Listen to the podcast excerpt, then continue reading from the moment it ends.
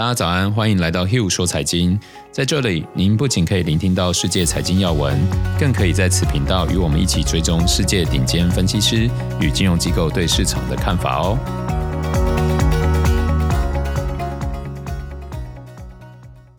大家早安，我是 Hugh，今天是三月二十二号星期一，哦，又到了每周一的分析师时间哦。上周市场先涨后跌，波动其实还是很大。这种时候，每个人看法往往都会出现蛮大的分歧。而上周最大的分歧点，其实就在于通膨以及债券是否值得投资。关于这个主题，我们之前有简单聊到蛮多次的，目前还是维持一样的看法。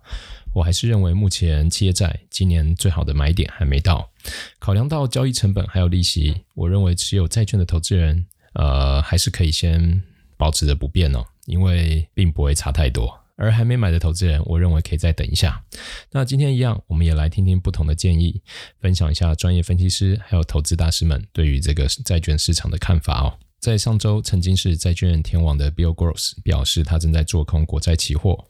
主要原因是因为他预计未来通膨率不仅将高于两个 percent，甚至会升到三到四个 percent 哦。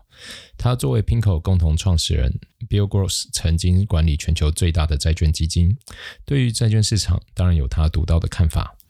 他的理论基础是一点九兆的美元纾困案以及飙高的大宗商品价格。根据统计，自去年四月触底以来，大宗商品价格已经上涨了接近四成，这是一个很大的涨幅哦。这些因素都会推高通膨。就还记得去年油价有跌到负四十块嘛？现在每桶原油已经又回到六十块了。尤其在美联储刻意保持利率不变的状况下。Gross 他认为这变相是无视通膨的成长。在上周五的 Podcast 中，我有提到美联储对通膨的看法维持是在二点四，以及明年的二点零，明显的和 Gross 的预测是有差距的。因此，双方的应对其实都有道理。问题就在于说，谁对于未来通膨的预测更为准确。在近期公布的数据中，我们可以看到美国零售销售数字的表现差强人意。主要是受到之前恶劣天气的影响，而且也还没有反映刺激措施。我相信这会累积到下一次的消费数据，很有机会会出现超乎预期的爆发。一旦如此，就会推高短期通膨的预期，会更贴近 Bill Gross 的观点。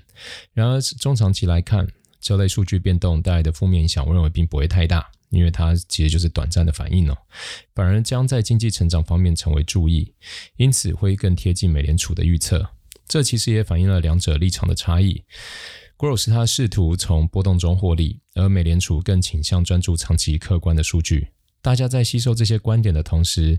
我认为可以做好分类哦。短期、中期、长期判断的目标不同，就不要混在一起参考，免得你常常搞不清楚到底该怎么做哦。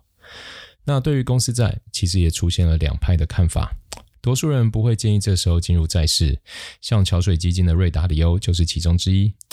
我们看到在上周的访谈中，他就提到，因为预期通膨的关系，现在投资债券，他认为是一个不明智的选择。他认为未来的环境需要考量两个新的变因，一个是潜在的加税，就是政策的变动哦；一个是限制资本流动。他认为决策者没钱了就会加税。并且他们不会希望这些资金流到其他资产或其他地区，因此他认为现在应该是要介入现金，并投入回报率较高的非债券资产。关于这一点，除了贝莱德以外，我也有不同的看法哦。因为呃，介入现金，然后买入高产回报的这个资产，其实某一个层面就是在讲要买入这个股票嘛。但是现在，呃，对一般投资人来说，其实你要再选一个相对波动性没那么高的股票，我觉得有点难。毕竟今年以来高估值的股票波动非常的大哦。你看，像特斯拉可以从九百短时间就跌到五百多，其实一般人我相信在中间的心理层面，心理压力会变得非常的大哦。所以，呃，我认为就是在看很多这些，即使是大佬的看法，其实也要衡量说，诶，我自己的做法。能不能符合他们的这个讲法？要不然你可能盲目的，比如像巴菲特啊，别人恐惧我贪婪，像可能特斯拉从九百跌到八百，跌到七百，别人在恐惧的时候，你就想说啊，巴菲特讲过别人恐惧我贪婪，八百就跳进去买，七百再跳进去买，跌到六百的时候快受不了，跌到五百八的时候你就觉得，全部砍了，然后就砍在最低点。这种状况就是，我觉得主要的原因是没有衡量自身对于风险承受的程度。假如当时你觉得，比如你有十块钱，啊，别人恐惧我贪婪，一样套用在刚刚的例子，八百你进一块，七百进一块，六百进一块，其实你只有在你只有三块资金在里面的时候，这样的波动，我相信你对你来说并不会造成压力。但是，假如你是十块，你一次进五块，进五块，可能还没跌到六百，你就已经全部停损哦。所以我始终在倡导，风控是让你长期投资有稳健绩效最主要的关键因素哦。那好，再回到瑞达利欧的看法，关于这一点，贝莱德也有一些不同的看法。目前的投资者大致分为两大阵营，Gross 和桥水认为价格上涨的压力将加大，也就是。而其他人则认为，担心通膨而引发的抛售最终是会被修正的，而贝莱德就是属于后面这个。他们认为这些短期的通膨还有利率风险其实被夸大了，这些让现在的公司债显得更加便宜。啊，我记得我呃前一阵子观察一些高平等的短期债，就从去年底的殖利率大概三个 percent，现在已经来到三点五、三点六。我其实对我来说，这是非常非常有吸引力的那个债券哦。那某一个层面，我会其实就会倾向说，哦，那有一些资金我会开始这样布局。但是你说要我什么债券都买，这时候我也会知道说，因为这个殖利率还在往上走嘛，所以很 long term 的，比如说你的永续债，或者是或者是说二三十年的那种长期债券，我就还会再等，因为那种修正真的会很大。那贝莱德在这个时候，他反而认为很多价格被低估了嘛，让公司债显得变得很便宜，而他们觉得。最倾向的是买入更长期的高收益债券哦，包含新兴市场债，这就跟我刚刚提到的想法会有点不一样哦。所以有些市场讯息真的听听，然后还是老话一句，衡量自己能承担的风险哦。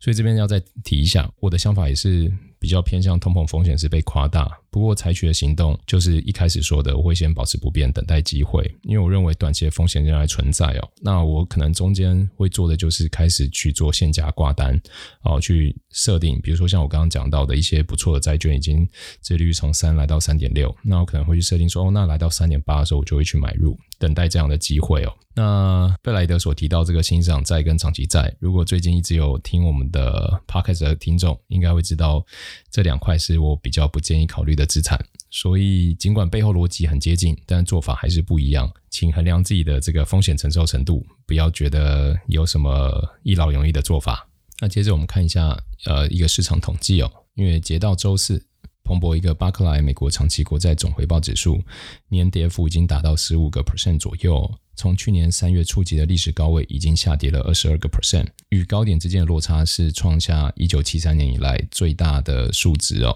那该指数主要是追踪十年期以上的美国国债，就是可能十年期、三十年期。那我们可以看得出来，就是美国国债正在遇到很强大的卖盘哦。主要当然就是因为一点九兆的这个刺激方案，以及随之而来的财政支出需求，也提升了发债规模的预期。好，那长期殖利率上涨是最多的。我们正在见证债券市场的历史哦，那我相信这也是过去三百六十五天以来，大家一起见证了很多的历史，持续会有新的历史发生。哦，反正就有什么状况，我们就持续讲给大家听哦。另外一个，我觉得大家可能会比较感兴趣的哦，就是 ARK 的 Cathy Wood 在周末的时候给出对特斯拉的目标价，到二零二五年的时候将来到三千美元的新高。他认为，呃，假如状况更好的话，可能来到四千块；状况不好的话，可能是一千五百块。那目前我们看到彭博主要收集的分析师目标价最高是一千两百美元哦。所以他是对特斯拉呃一样持续非常非常的看好哦。那根据他给的目标价，也代表说到时候特斯拉的市值可能会接近三兆美元。那主要是预计特斯拉有五十个 percent 左右的可能性，在五年内实现完全自动驾驶，从而得以迅速扩大计划中的这个机器人建车的服务，当成这个像像 Uber 的服务这样。然后他也评估到二零二五年的时候，特斯拉的年销量应该会是在五百到一千万辆之间哦。该模型并没有计入特斯拉的公用事业与太阳能的这个业务，也没有考虑到特斯拉所持比特币未来的这个波动哦。那以上就是今天的 h u 说财经，有什么想法、好奇的，欢迎来信留言讨论。